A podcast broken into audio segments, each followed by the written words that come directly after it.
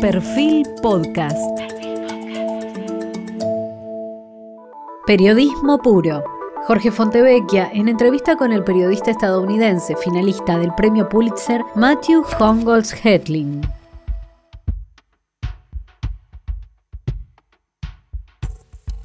Bienvenidos. Hoy tenemos una nota verdaderamente especial y muy oportuna para la Argentina actual.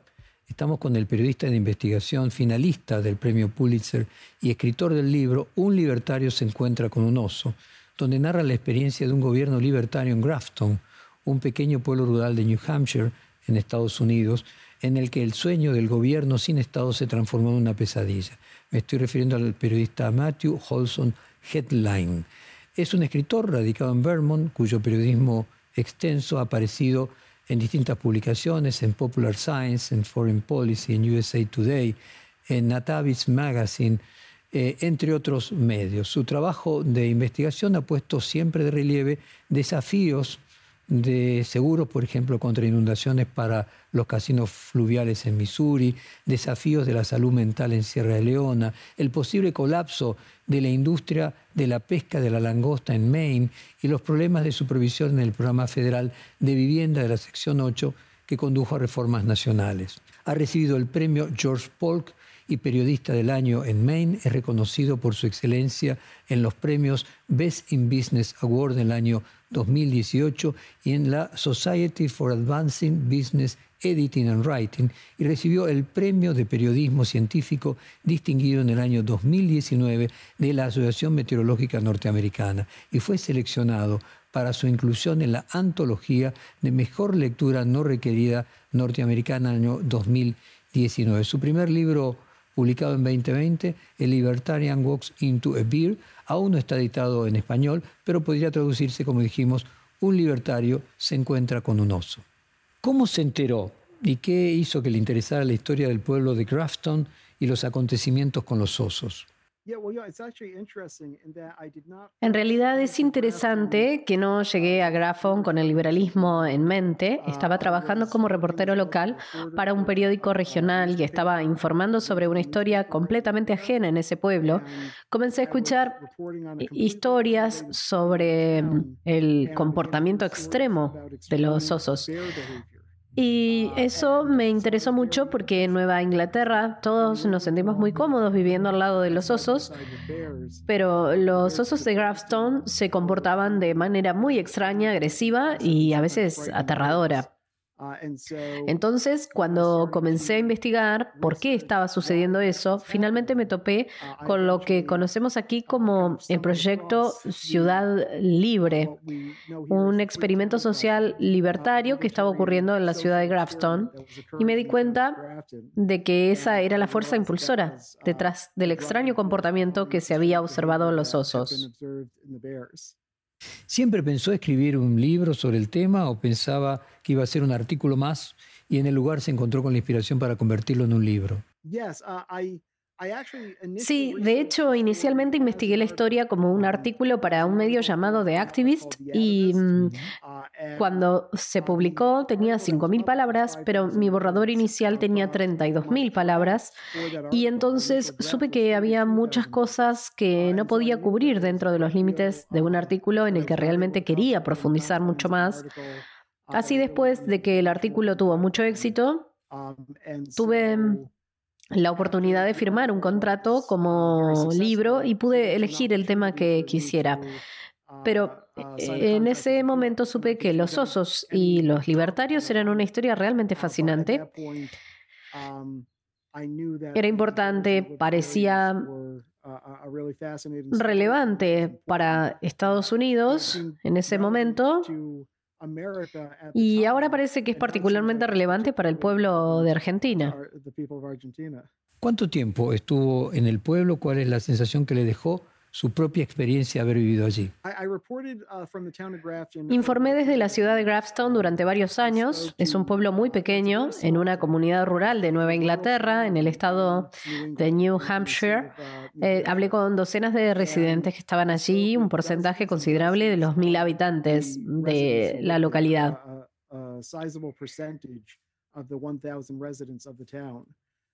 Y la sensación general que tuve fue que había habido un conflicto realmente inusual dentro de la ciudad de Gravestone, que mm, fue el resultado de este experimento social que intentaron los libertarios. Había llegado aproximadamente en 2004 en un esfuerzo por apoderarse de la ciudad, sus funciones gubernamentales y convertirla en una representación social ideal de una mm, sociedad libertaria utópica.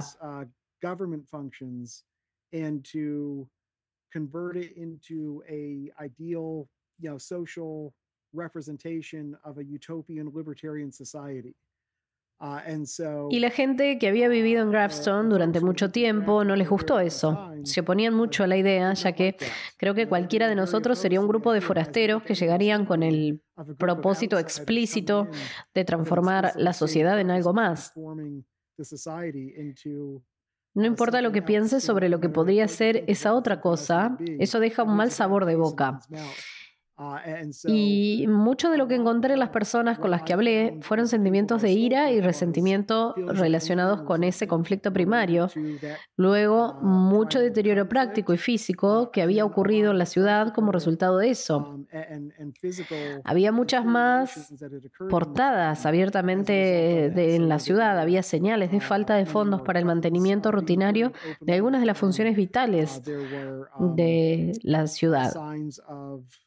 Uh, uh, underfunding for routine maintenance for some of the town's vital functions. Muchos de los residentes tenían el conflicto o el dolor de no contar con esos servicios sociales. Ah, Luego también estaba lo que en mi libro profundizó mucho, el problema de los osos. Era que había una población local de osos con la que tenían que ser muy cautelosos y cuidadosos. Eso realmente estaba dando forma a las vidas de muchos de los residentes con los que hablé. De hecho, temían por sus vidas cada vez que salían de casa. ¿Por qué un pueblo libertario tuvo problemas con los osos y no los otros pueblos cercanos?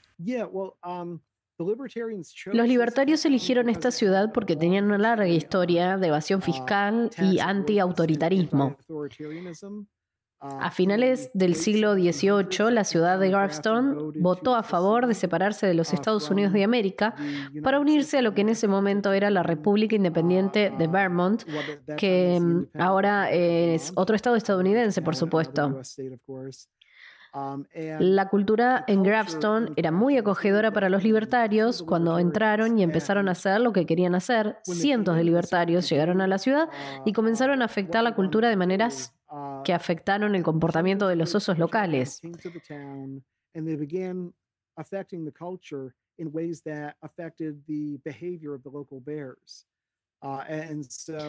No siguieron las regulaciones gubernamentales sobre eliminación de desechos, no siguieron las regulaciones em, gubernamentales que prohibían la alimentación de osos.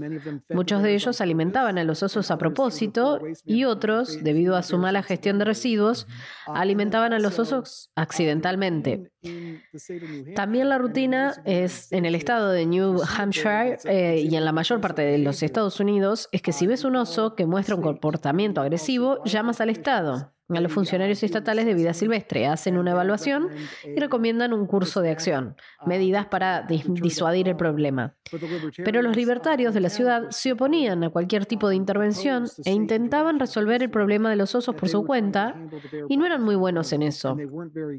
Todos estos factores conspiraron para enseñar a los osos a considerar a los humanos como una fuente de alimento y a perseguir ese alimento de una manera más agresiva que la que se vería en otros lugares. ¿Y por qué los libertarios eligieron un pueblo como Grafton en particular y no otro? ¿Cuál era la particularidad, la historia especial de este pueblo que atrajo a los libertarios de distintos lugares de los Estados Unidos? Um, es interesante, además de su larga y profunda historia de intentos de, um, de secesión, los libertarios eligieron Grafton sobre muchas otras ciudades. En primer lugar, eligieron el estado de New Hampshire, que es, un, es muy inusual en los Estados Unidos porque no cobra impuestos sobre las ventas y su lema estatal es vivir libre o morir. Sí existe una tradición muy honrada de valorar las libertades individuales como un valor cultural fuerte y que se expresa en varias políticas.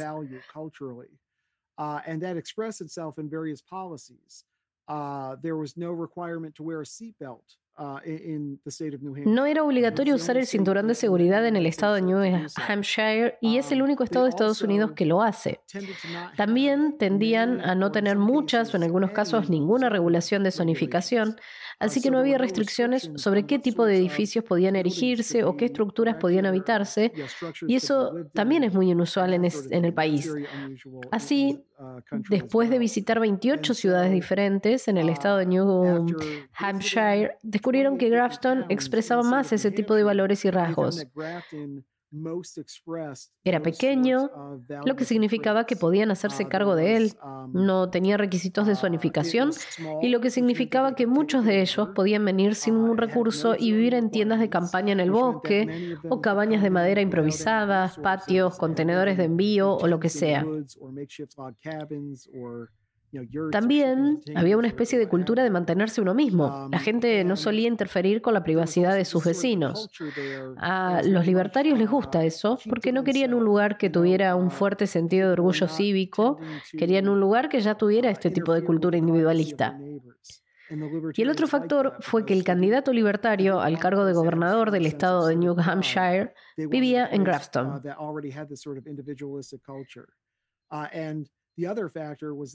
啊。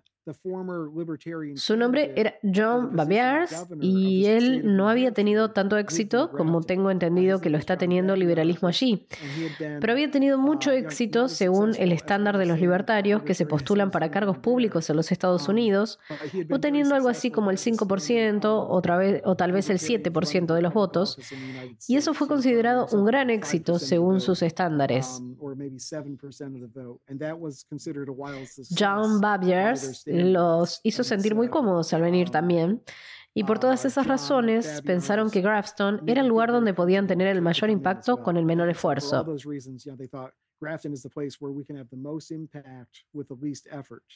¿Y qué clase de personas fueron las que finalmente se instalaron para el experimento libertario en Grafton? Usted menciona en su libro que eran hombres, blancos, solteros, partidarios de la posesión de armas de fuego. ¿Había alguna conformación económica diferente entre ellos?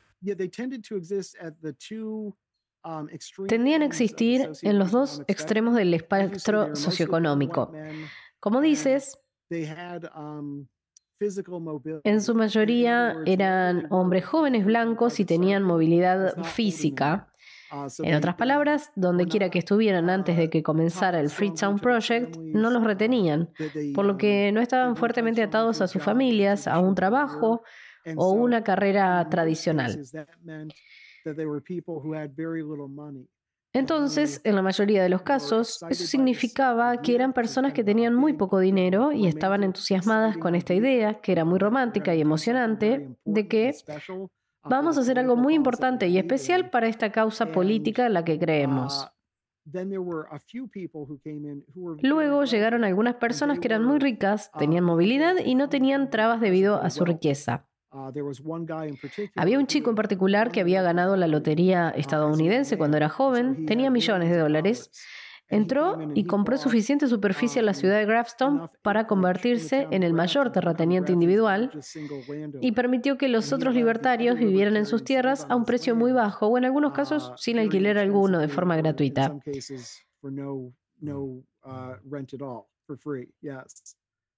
Entonces, la mayoría de ellos, sin embargo, no eran muy acomodados y simplemente se arreglaban a duras penas. Bueno, el pueblo de Grafton se hizo famoso después del 2004 por esta experiencia elegida por los libertarios. ¿Cuántas personas aproximadamente vivían allí?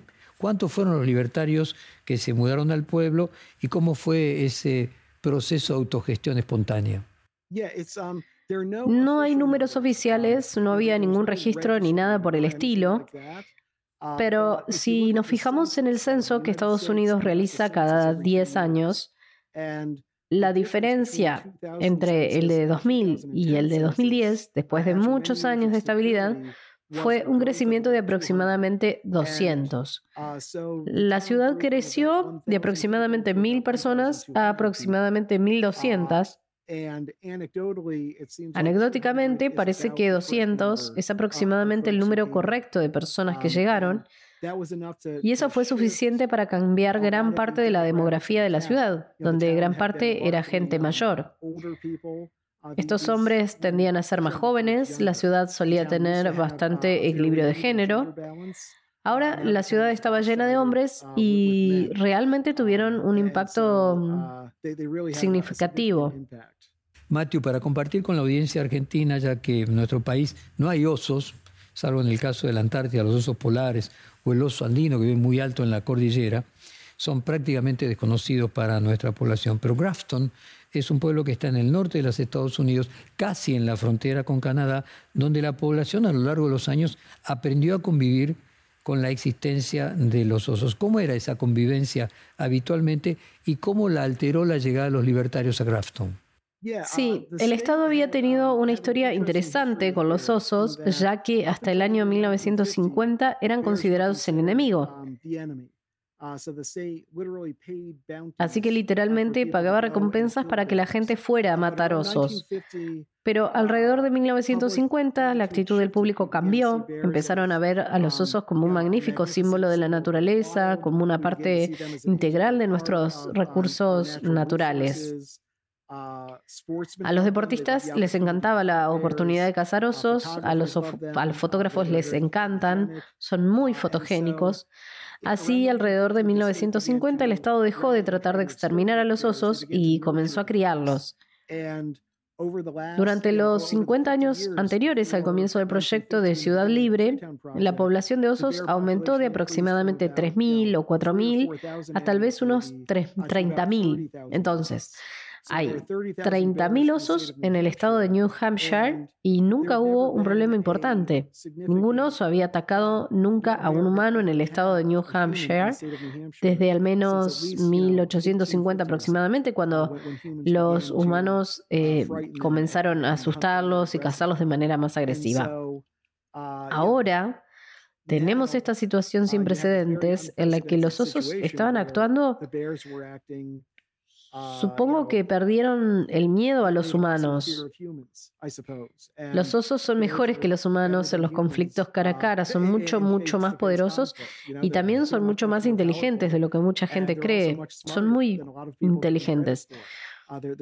Hay un experto en osos que les atribuye la capacidad de contar hasta 12, mientras que un gorila solo puede contar hasta 3.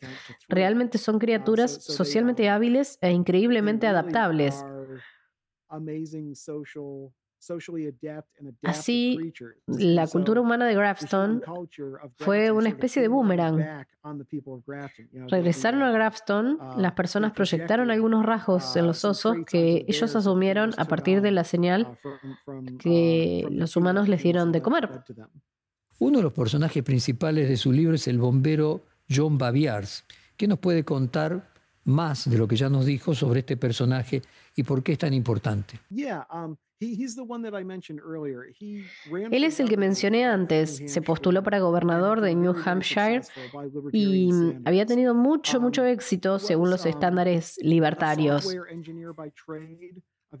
Era ingeniero de software de profesión, un libertario muy apasionado y devoto que creía en su causa porque sus padres habían huido de la Polonia comunista y por eso llevaba consigo el miedo al autoritarismo y al comunismo. Por eso era muy cauteloso ante un Estado que se hacía demasiado grande y se involucraba demasiado en la vida de la gente. Él esencialmente una buena persona. Es, por eso fue un buen abanderado de la causa libertaria. Eso fue algo que me atrajo hacia él. La otra cosa que me atrajo de él fue que después de invitar a los libertarios a la ciudad de Grafton, los que se presentaron eran tan extremistas que perdió su influencia dentro de la comunidad libertaria.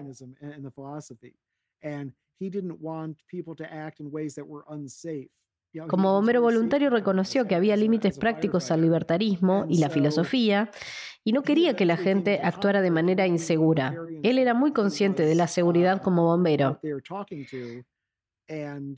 Uh, Entonces, finalmente entró en conflicto con los libertarios con los que estaba hablando, sus antiguos amigos se volvieron contra él y terminaron equiparándolo con el tipo de persona uh, que llamarían dictadores despóticos, decían que era un matón o un estatista, lo cual es un gran insulto a los círculos libertarios. John fue muy interesante para mí porque él había iniciado este proyecto, um, pero luego también se convirtió en una víctima de alguna manera.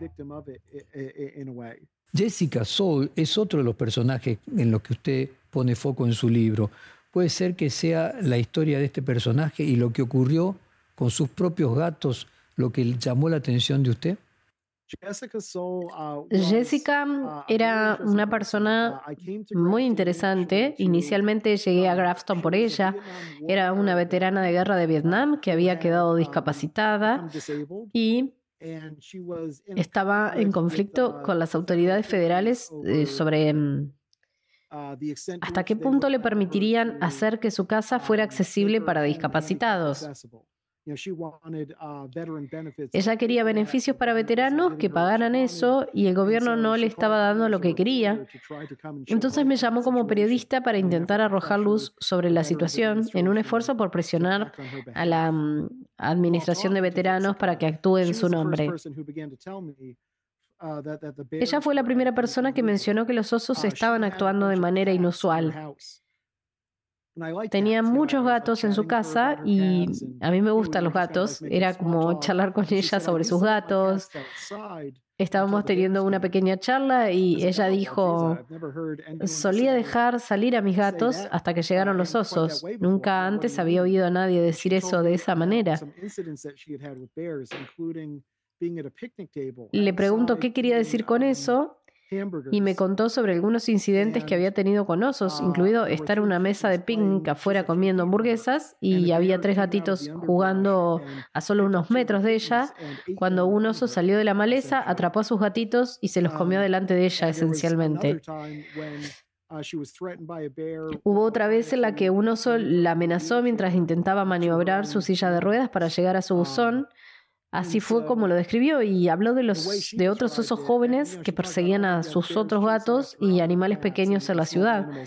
Eso fue lo que realmente me impulsó.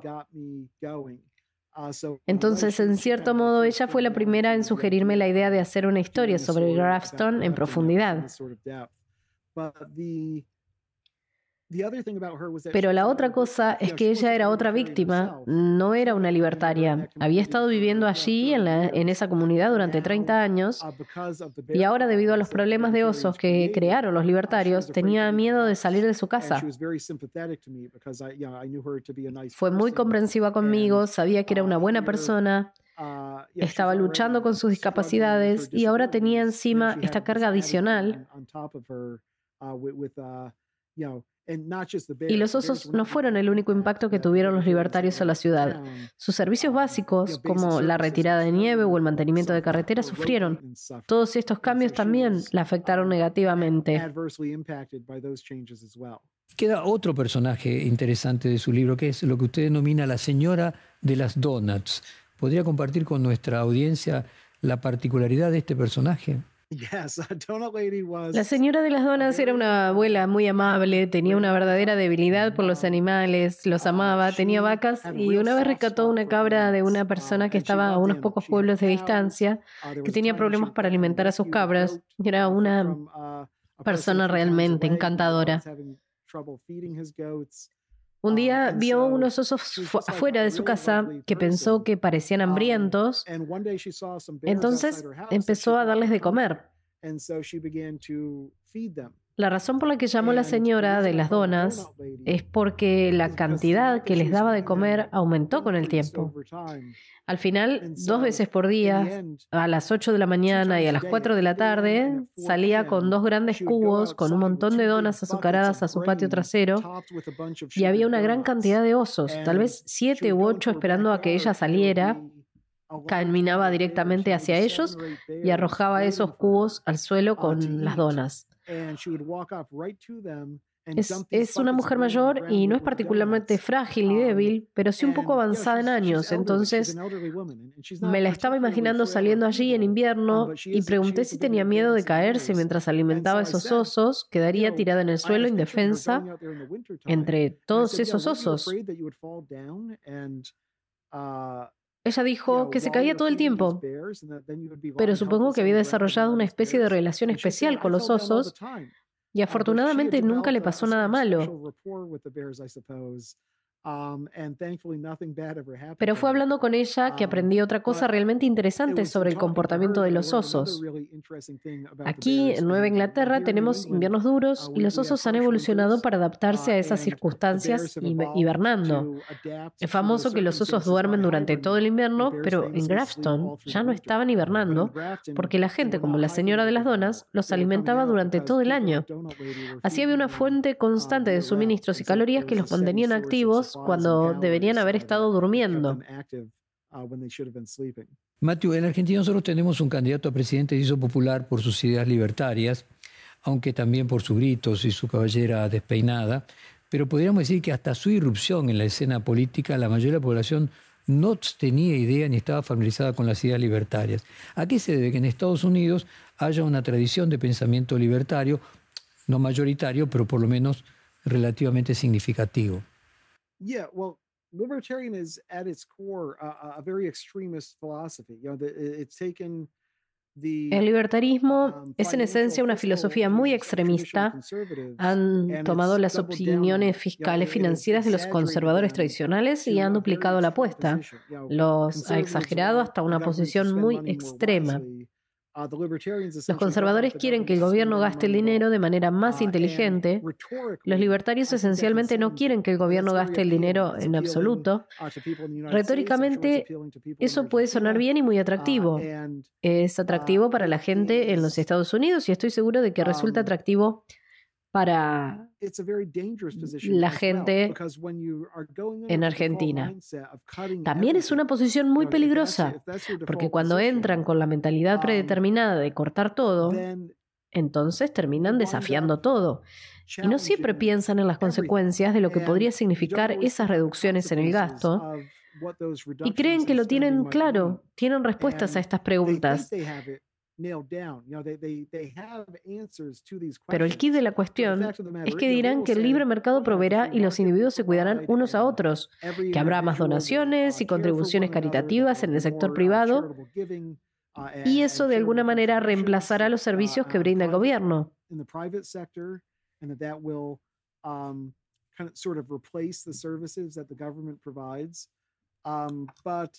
There's never been in the entire history of the world, in, recorded history, Pero nunca ha habido en toda la historia del mundo, en la historia registrada, un. Estado gobernado por libertarios. Nunca ha habido un gobierno libertario. Nunca ha habido una ciudad o comunidad uh, libertaria que yo sepa, salvo en Grafton.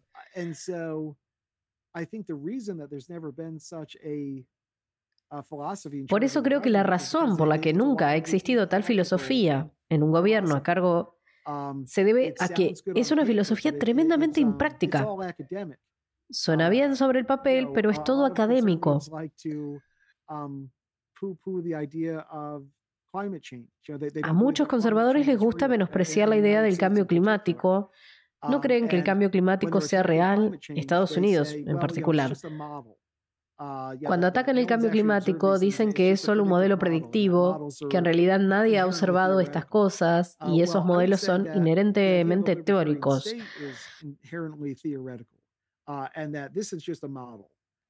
Yo diría que los ideales um, libertarios son inherentes teóricos y solo son un modelo. Um, Y creo que puede ser muy fácil descartar las uh, víctimas, ya sea que eso signifique uh, una muerte o simplemente un impacto negativo en una población uh, vulnerable o en una población sana e invulnerable. Um, Pero creo que eso es realmente una ilusión por parte de aquellos que quisieran abrazar una filosofía libertaria. Creo que su filosofía no se ha visto the atenuada por la gobernanza.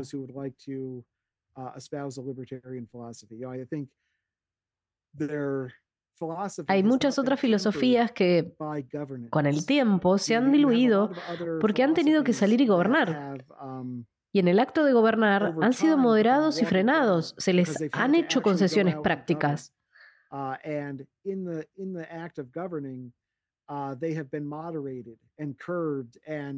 Made practical concessions. Pero en la comunidad libertaria hay muy pocas razones para frenar su filosofía extremista porque nunca han tenido que implementar nada. La gente que vino a Grafstone defendía posiciones como el libre tráfico de drogas y el libre tráfico de órganos humanos, canibalismo legal consensuado. Cada posición extremista que puedas imaginar estaba ahí presionando abiertamente. Entonces, creo que lo que sucede es que alguien desarrolla un poco el rencor contra el Estado porque no le gusta pagar impuestos o porque ha tenido algún tipo de conflicto menor.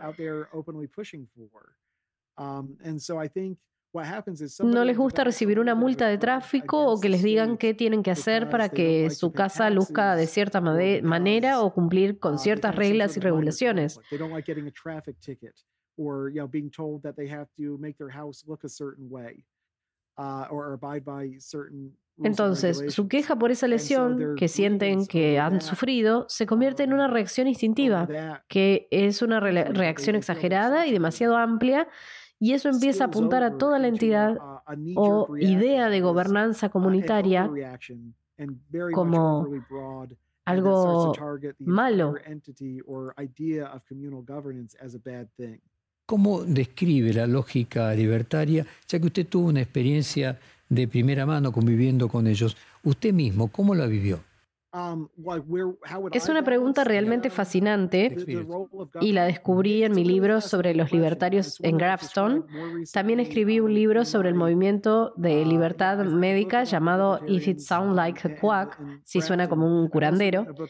Y mientras investigaba esos libros, creo que el equilibrio debería ser una medida de lo que la ciencia demuestra que funciona. Entonces, por ejemplo, si tienes una política destinada a frenar el embarazo adolescente,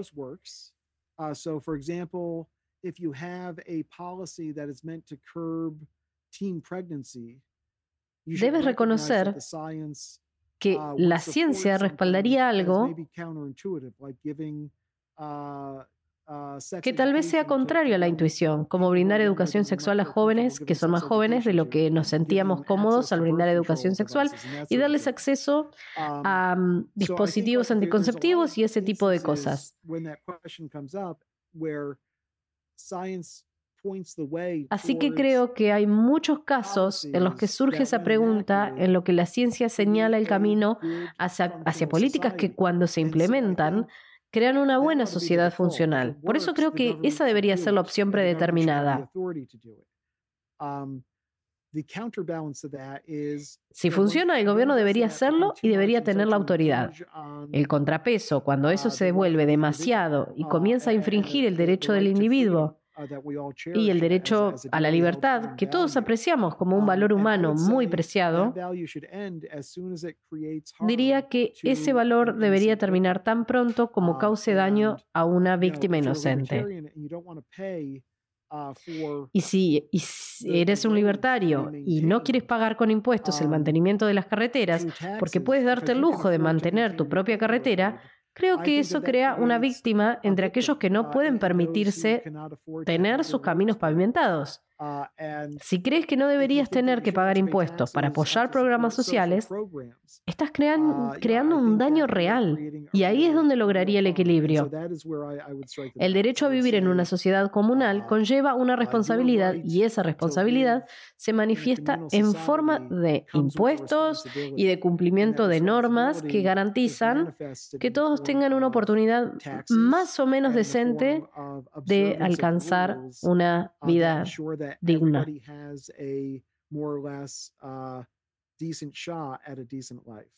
Usted cuenta en su libro que durante el periodo del proyecto libertario hubo dos homicidios, los primeros en la historia del pueblo. ¿Cuánto tuvo que ver la libre portación de armas con estos homicidios? Um, es difícil um, decirlo porque una vez más los libertarios no llevaban un registro de quienes contaban como habitantes libres y quienes no. Grafton no había tenido un homicidio en la memoria viva, al menos desde los años 1950, 1940. Nadie había matado a nadie en la ciudad de Grafton. Era un lugar muy tranquilo. Después de que llegaron los libertarios y comenzó el proyecto Freetown, hubo un doble homicidio relacionado con una disputa entre compañeros de cuarto. Estoy bastante seguro no habría llegado al nivel de asesinato si no hubiera habido un arma en la casa de fácil acceso. Uh, También hubo otro incidente en el que un libertario muy prominente Um, tuvo un incidente de furia en la carretera. No estoy seguro uh, si las personas en Argentina están familiarizadas con la idea de la furia al volante. No. Básicamente, Es um, la idea de que las personas cuando manejan sus vehículos se enojan excesivamente con otros conductores. uh, Es muy universal y normalmente termina con alguien que le hace un gesto grosero y se uh, marcha. Uh, usually it ends with somebody flipping somebody the finger and, and making a rude gesture and, and, taking off. Uh, but in this case, uh, Pero en este caso, los dos autos se detuvieron and, uh, y los conductores salieron sus vehículos um, y un libertario le disparó al otro tipo en el estómago. No terminó en una muerte, gracias a Uh, Dios, goodness. pero resultó en una lesión muy grave. Esto lo hicieron con sus hijos en los autos. Ambos hombres tenían en los autos a sus hijos Um, en ese momento.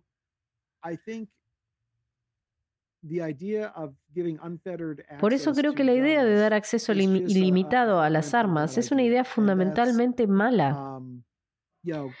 La historia de las armas de uh, fuego está muy entrelazada con la historia de los Um, Estados Unidos. Y creo que esa es la razón por la que nuestro país tiene tantas muertes por armas de fuego que cualquier otra cosa.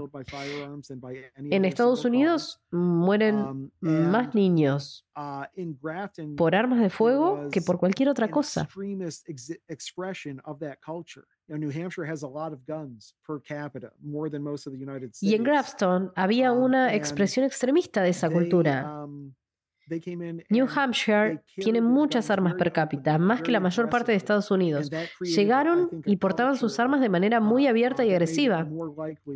Creo que eso creó una cultura que hizo más probable que la gente actuara mal. Allí surgieron esos tres uh, uh, tiroteos. from. Y yendo al fondo de la cuestión, el objetivo concreto del ideal libertario, ¿qué ocurrió en Grafton con los impuestos? ¿Lograron eliminarlos? ¿Los redujeron? ¿Qué terminó pasando? Jorge, this is really interesting. Um, Esto es realmente interesante. Cuando llegaron a la ciudad, uh, su objetivo declarado era eliminar todos los impuestos que se imponían a nivel municipal. Uh, Muchos de los impuestos son evaluados por el Estado o por el gobierno federal, pero en gran uh, parte de Nueva Inglaterra se paga un impuesto a la propiedad a la ciudad y luego esa evaluación se destina a financiar todos los servicios de la ciudad, los agentes de policía, etcétera. In Grafton, En to Grafton hicieron todo lo posible para reducir gastos por parte del pueblo, pero en realidad los impuestos no bajaron mucho. uh, um,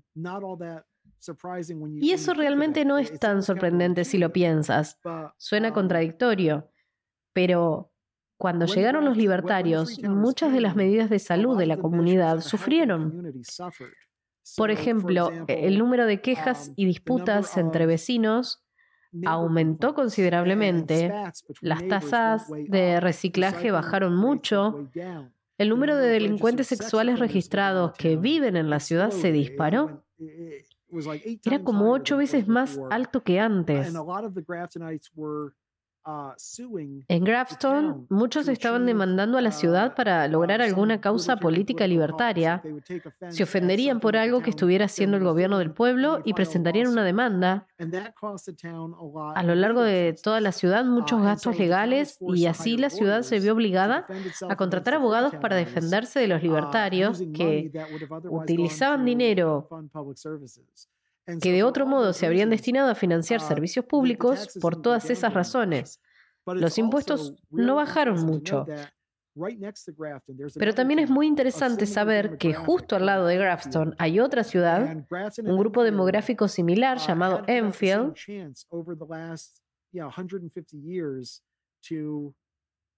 Grafton y Enfield tuvieron aproximadamente las mismas posibilidades durante los últimos 150 años de administrar sus impuestos.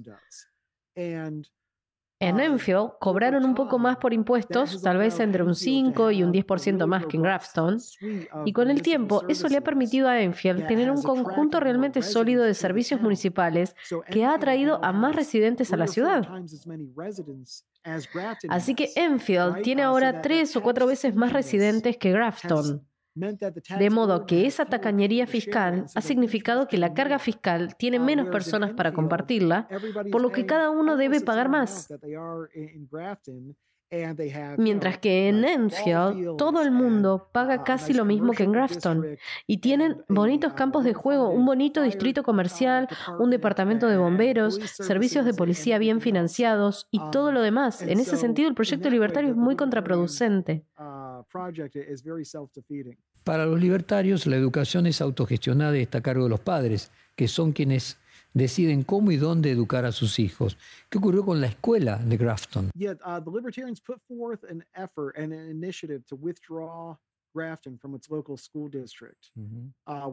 Los libertarios hicieron un esfuerzo en una iniciativa para retirar a Grafton de su distrito escolar local, lo que de tener éxito esencialmente habría creado un sistema de vouchers para los padres, donde recibirían un pago del Estado y luego tendrían que enviar a sus hijos a otros lugares.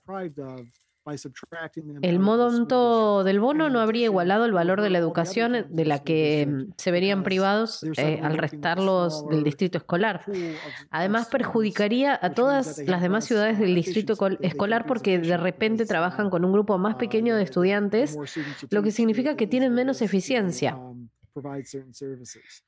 Uh, no pueden ser tan uh, eficientes porque a cuantos más estudiantes enseñen, más difícil será brindar ciertos servicios. Esa iniciativa fracasó y fue un ejemplo de cómo algunos de los antiguos habitantes de Grafton estaban dispuestos a hacer causa común con los libertarios uh, cuando se trataba de reducir impuestos, pero no estaban dispuestos a hacer otras cosas. Uh, Así que los libertarios fracasaron en su esfuerzo por retirar a Grafton del distrito escolar, pero hubo um, otra ciudad que desde entonces se volvió muy libertaria y que de hecho um, votó a favor de reducir su presupuesto escolar a la mitad. Eso creó un enorme revuelo, vinieron más personas con mentalidad cívica y finalmente revocaron esa decisión.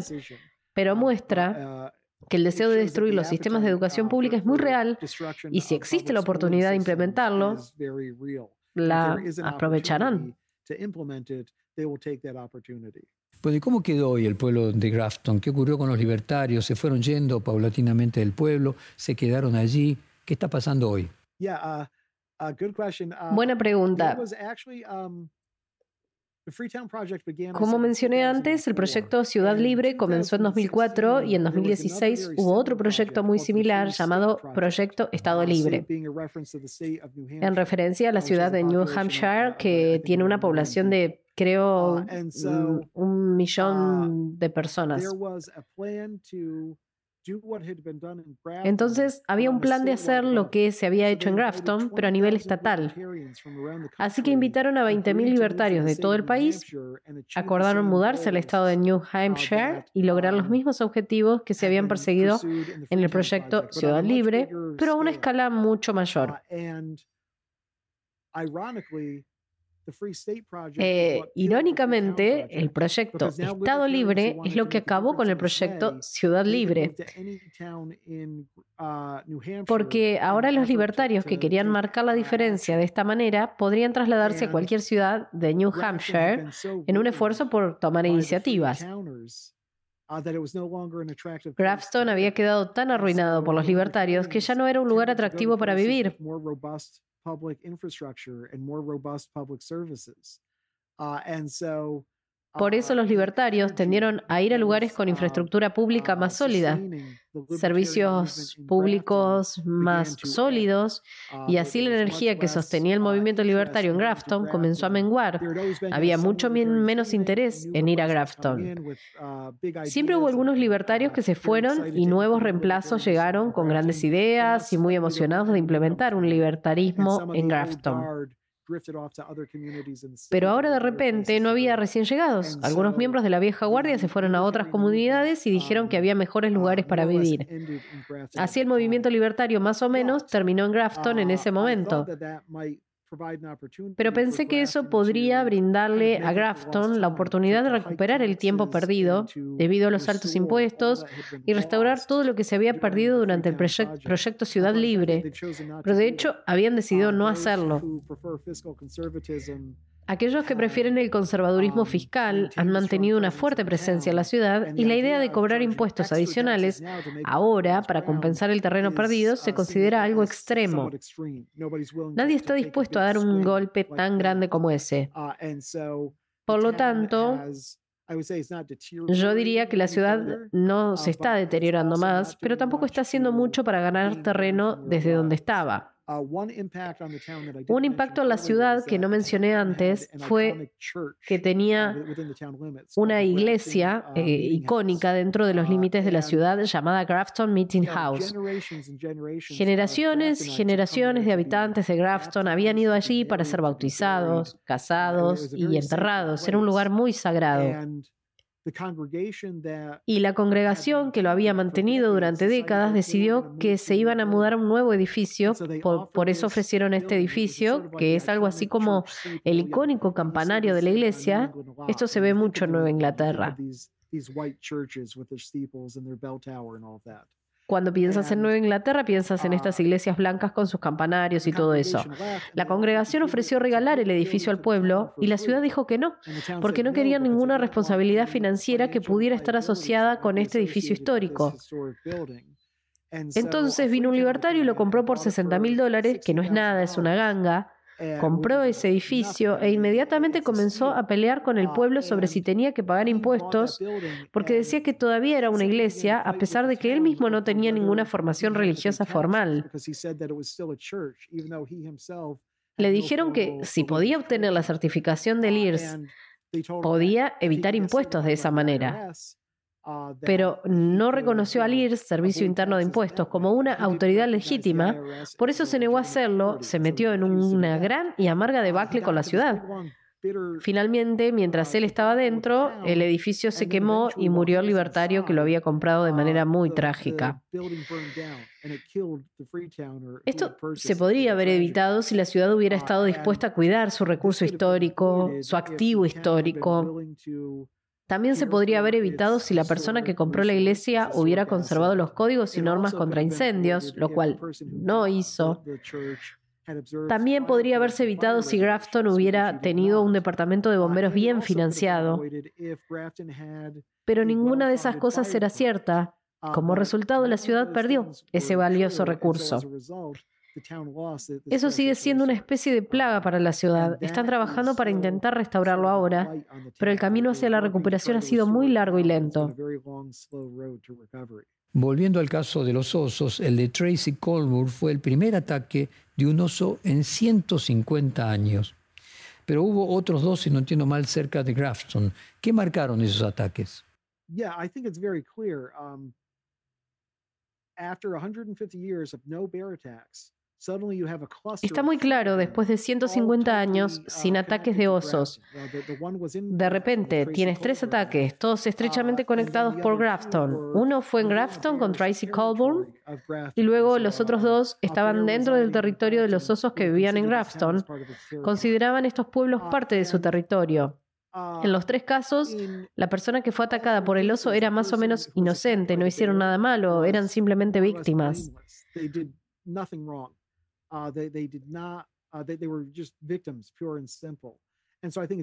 Por eso creo que está muy claro que las minorías que alentaron a los osos a ser más agresivos, ya sea intencionalmente o no, estaban creando una amenaza pública.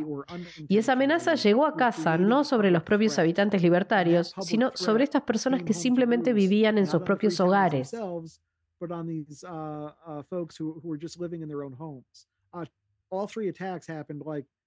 On the property uh, of the of the victims' uh, uh, homeowners, and two of them happened inside their homes. The bear had literally like gone into their homes. And Los tres ataques ocurrieron en la uh, propiedad de las otras víctimas. Dos de ellos ocurrieron dentro de sus casas. El oso literalmente había entrado en sus casas y los había atacado. Este es un ejemplo colorido, pero también muy real y serio de lo que puede suceder cuando un pueblo decide renunciar a las reglas de la sociedad y tratar de actuar por su cuenta. Hay consecuencias que no son necesariamente fáciles de predecir. Uh, Sí, estaban furiosos. Realmente no querían que entraran los me pregunto libertarios. si hubo resistencia por Celebraron parte de los una gran reunión en la ciudad, Grafton Tuvo tanta los asistencia que tuvieron que cambiar para llevar adelante su proyecto, sus ideas y finalmente el les cambiaron la lugar vida. porque había cientos de antiguos residentes de Grafton que se reunieron para decirles a los libertarios, no los queremos aquí, vayan a casa, no vengan a cambiar mi comunidad. Ellos vinieron de todos modos. Sin embargo, esta es una parte intratable del proyecto estadounidense o del proyecto demócrata. Vivimos en un lugar donde la única manera de evitar que alguien con una filosofía política diferente se mude a su comunidad sería erigir un muro o hacer algo horrible como eso.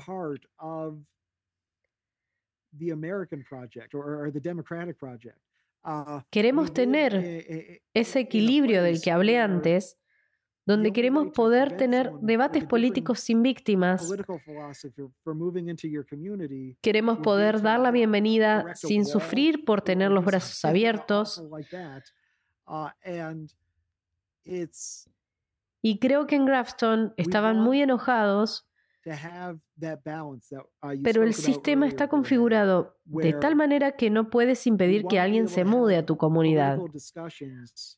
Menos mal que así es el sistema, porque cerrar las puertas a cualquiera basándose en su filosofía política sería muy antidemocrático, muy injusto.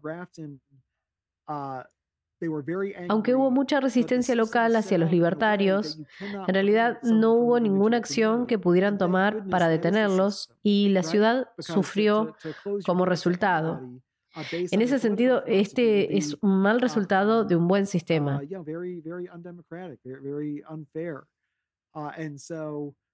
Uh, even though there was a lot of vocal resistance to the libertarians, there weren't really any actions that they could take to freeze them out, um, and the town suffered as a result. This is this is a a bad outcome of a good system in that sense. Usted dice en Sí, su libro, me sorprendió que los graftonianos fue en con parte mentalidad de un proceso democrático cívica, justo en que el sí que se preocupaban por la comunidad, mentalidad que encontré en la no se biblioteca local o organizando eventos comunitarios y hicieron ese tipo de cosas. Hay una paradoja allí. no pudieron reunir los votos necesarios para derrotar that, a los um, libertarios en todos los aspectos. Uh, community, those who I found in the local library, uh. Si estaban menos uh, dedicados a la lucha política que los libertarios estaban deseando o simplemente no lo hicieron. No tengo suficientes cifras, no sé, pero cuando Um, um, surgieron los votos, hubo muchos graftonianos de larga data que se pusieron del lado de los libertarios porque se sentían atraídos por los impuestos más bajos. Esta especie de espejismo de impuestos más bajos que en realidad nunca se manifestará. Así que se recorta programas tras programa, pero nunca se llega a reducir los impuestos porque las consecuencias de esos programas suelen ser muy costosas.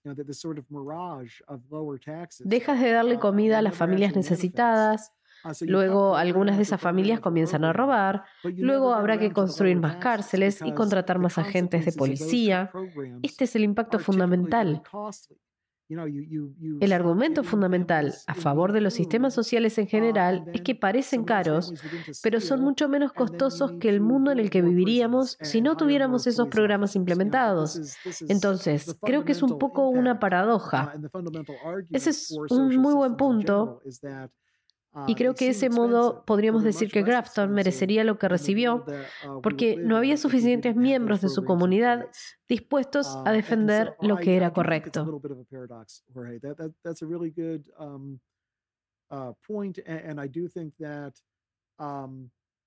In that way we might say that Grafton deserved uh, what it got because not enough uh, members of their community were willing to stand up for. Han ido a varios lugares diferentes para tratar de hacer realidad este sueño Desbloqueando la utopía.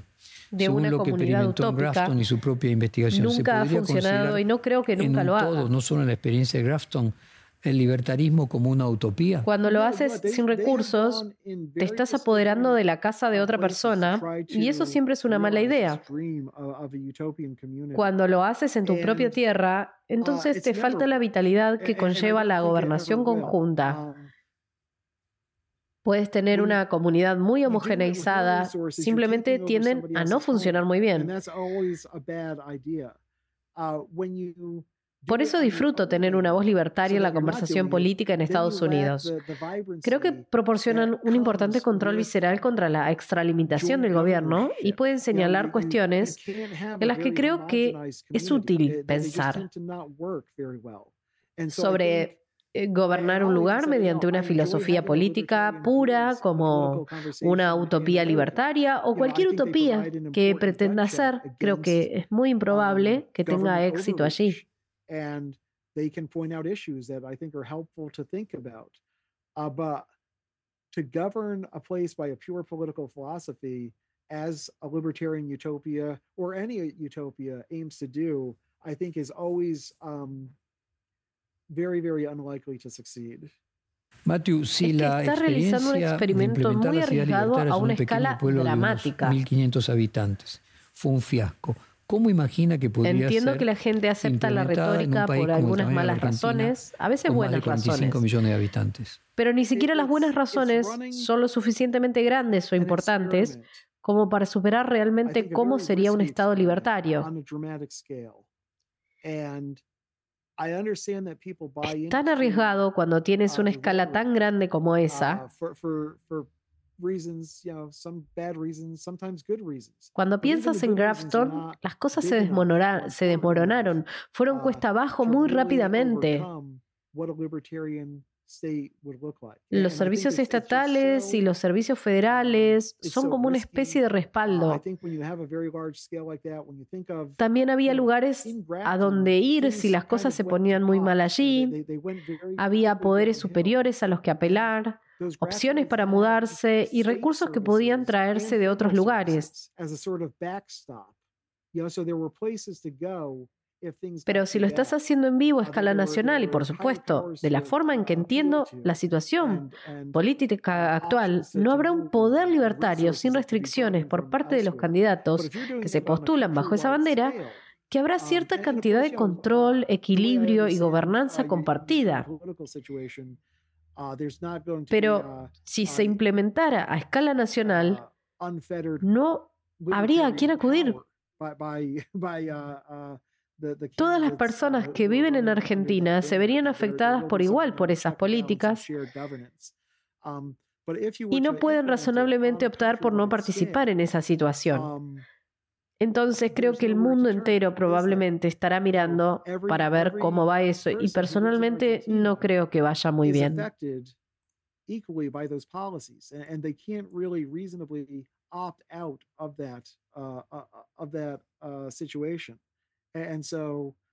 I think the whole world will probably be watching to see how this goes. And um, Las personas pueden formar las sociedades que quieran formar, Y otra, Pero otro capítulo de volveré al punto que mencioné en nuestra discusión. Ruinas ilimitadas. ¿Es el culto al ninguna individualismo lo que comunidad llevó a se ha a la vuelto ruina? completamente libertaria en um, el pasado. Estás hablando de miles y miles de comunidades I'll individuales a lo largo de miles y miles de años. today, Creo que la razón es muy simple. Esto no funciona. Creo que es casi como si pensáramos en términos evolutivos, que diferentes construcciones sociales han competido entre sí en el mundo real. Esos sistemas en funcionamiento han logrado agruparse y aquellos sistemas que no funcionaron se han extinguido. And I think, you know, it- it's almost like um, uh, we might think of it in evolutionary terms. Que yo sepa, el libertarismo nunca ha llegado al campo de juego, mucho menos ha sido exitoso y digno de emulación por parte de otros. Así que sí, creo que eso es cierto. um, Hay un culto al individualismo, es una uh, especie de tendencia más amplia en Estados Unidos y quizás a nivel mundial. Que ya no queremos escuchar a las instituciones. Si esas instituciones son científicas, religiosas, de gobierno o de medicina, hay mucha oposición por parte de esas instituciones. Parte del problema es que, por ejemplo, en la ciencia médica siempre se han basado simplemente en estar en lo correcto, en ser capaces de extender la vida humana y aliviar, el sufrimiento humano, y nunca se preocuparon realmente por promocionarse. Supongo que se podría decir que las instituciones no son muy buenas a la hora de cuidar a las personas de una manera que las haga sentir satisfechas. Incluso cuando satisfacen las necesidades básicas, uh, tienden a basarse en datos, son burocráticos y frustrantes de manejar. marketing themselves, I guess you could say. Uh, the institutions are not very good at Creo que por esas razones hay una respuesta muy natural por parte de la gente para presionar por soluciones más individualistas y menos homogeneizadas. Y creo que tal vez veamos si estas tendencias actuales continúan. Las grandes instituciones se convertirán en una cosa del pasado y todos estaremos en bloques de influencia mucho más pequeños y esferas de influencia mucho más pequeñas eso no me parece bien, pero supongo que sería algo que sucedería en un periodo lento de tiempo y tal vez los peores impactos de, se mitigarían de alguna manera, no sé.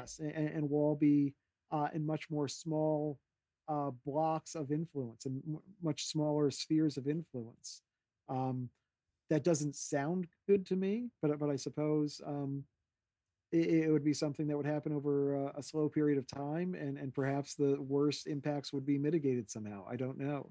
Y usted Todavía personalmente, estoy en Matthew, ¿sigue contacto con algunas de las personas con las que hablé para el libro, no con todas. Que, que estuvo en Grafton, alguno de sus habitantes libertarios, por ejemplo, reconsideró la idea y luego de la experiencia Han de pasado tantos varios años, años en y a veces me de hacen opinión. esa pregunta Uh, porque I cuando alguien lee el libro some y lee sobre lo terrible que fueron las cosas en Grafton, people in- quiere esa satisfacción de saber que los libertarios reconocen los problemas y se retractaron. Quieren un mea culpa um, y no hay mea culpa. Los libertarios están en general convencidos de que los problemas que surgieron, surgieron en Grafton ocurrieron porque no había suficiente libertarismo, no porque hubiera demasiado. They- Creen que fue a un experimento culpa. imperfecto Uh, porque and, tuvimos que uh, pelear con todos los estadistas. Uh, con la gente de mentalidad cívica y por eso no pudimos darles a nuestras ideas una oportunidad justa allí. Creo que esa probablemente será la respuesta durante mucho tiempo en el futuro.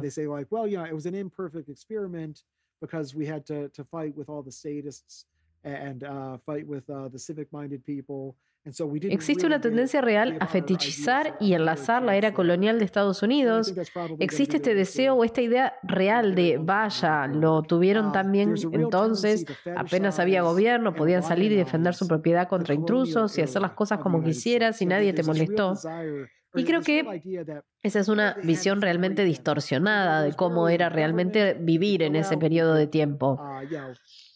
Creo que había muchos peligros que your constituyeran una amenaza mayor a la libertad personal que la que jamás haya enfrentado el gobierno.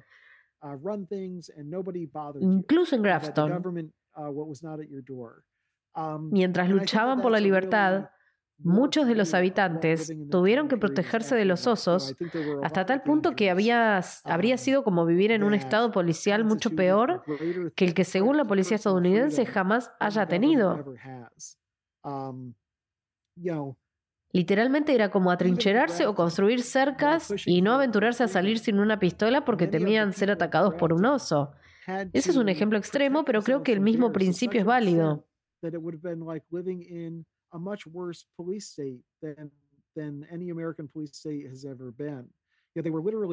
barricading themselves in or building fences and not venturing out without a handgun because they feared being attacked by a bear.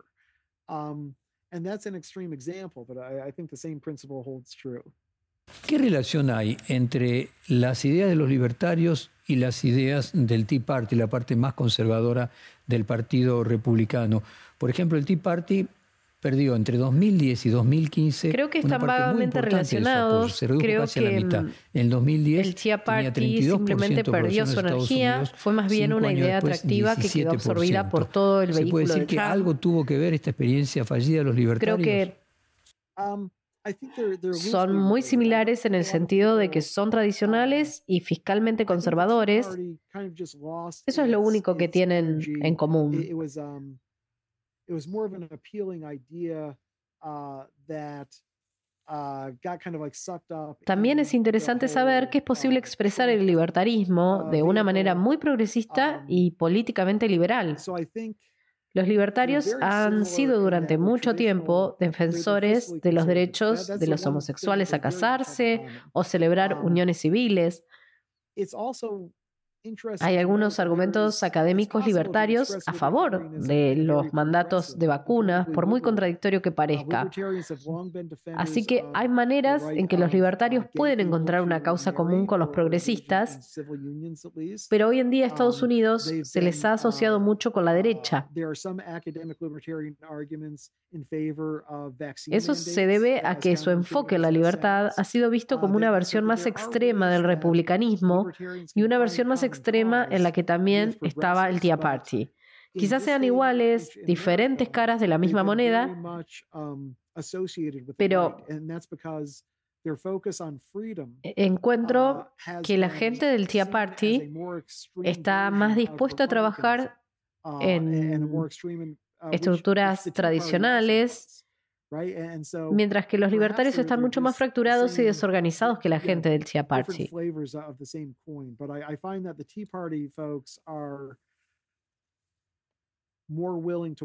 Creo um, que a muchos libertarios no les agrada Trump porque es muy autoritario y les gusta la idea de que destrozará las instituciones gubernamentales, pero odian la idea ¿Y de ¿Qué que lo relación haga. encuentra entre los libertarios y Donald Trump? Probablemente sea el presidente que tiene más probabilidades de imponer la ley marcial o algo así que cualquier presidente que haya estado en la oficina oval de todo un siglo. Por eso tenían una visión realmente cautelosa de Trump. Los that verdaderos puristas libertarios uh, no lo ven como una solución, aunque había algunas cosas que estaban haciendo que eran atractivas. Creo que las cosas que Trump estaba haciendo, que trajeron a los libertarios, Um, también fueron las cosas que encendieron a muchas personas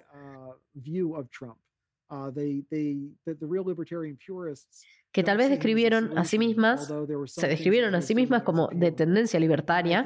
Tal vez les gustó una idea libertaria, por eso creo que esa gente se ha subido al carro de Trump. um, Y luego la pandemia brindó una oportunidad para que los libertarios se alienaran mucho más estrechamente con los republicanos tradicionales. Libertarian idea, a- and so I think those folks Eso se, de- uh, se debió en parte a que la influencia de Trump había redefinido el republicanismo como una versión más extrema del republicanismo. Nunca quisieron ser el republicano moderado, querían ser el republicano más derechista o más conservador que el republicano que estaba a tu lado. Trump Y los uh, libertarios ya habían delimitado su espacio en muchos ámbitos diferentes, pero particularmente be cuestiones de libertad médica. Sabían que todos estaban preparados para oponerse a las vacunas y a los mandatos de máscaras y ese tipo de cosas. uh,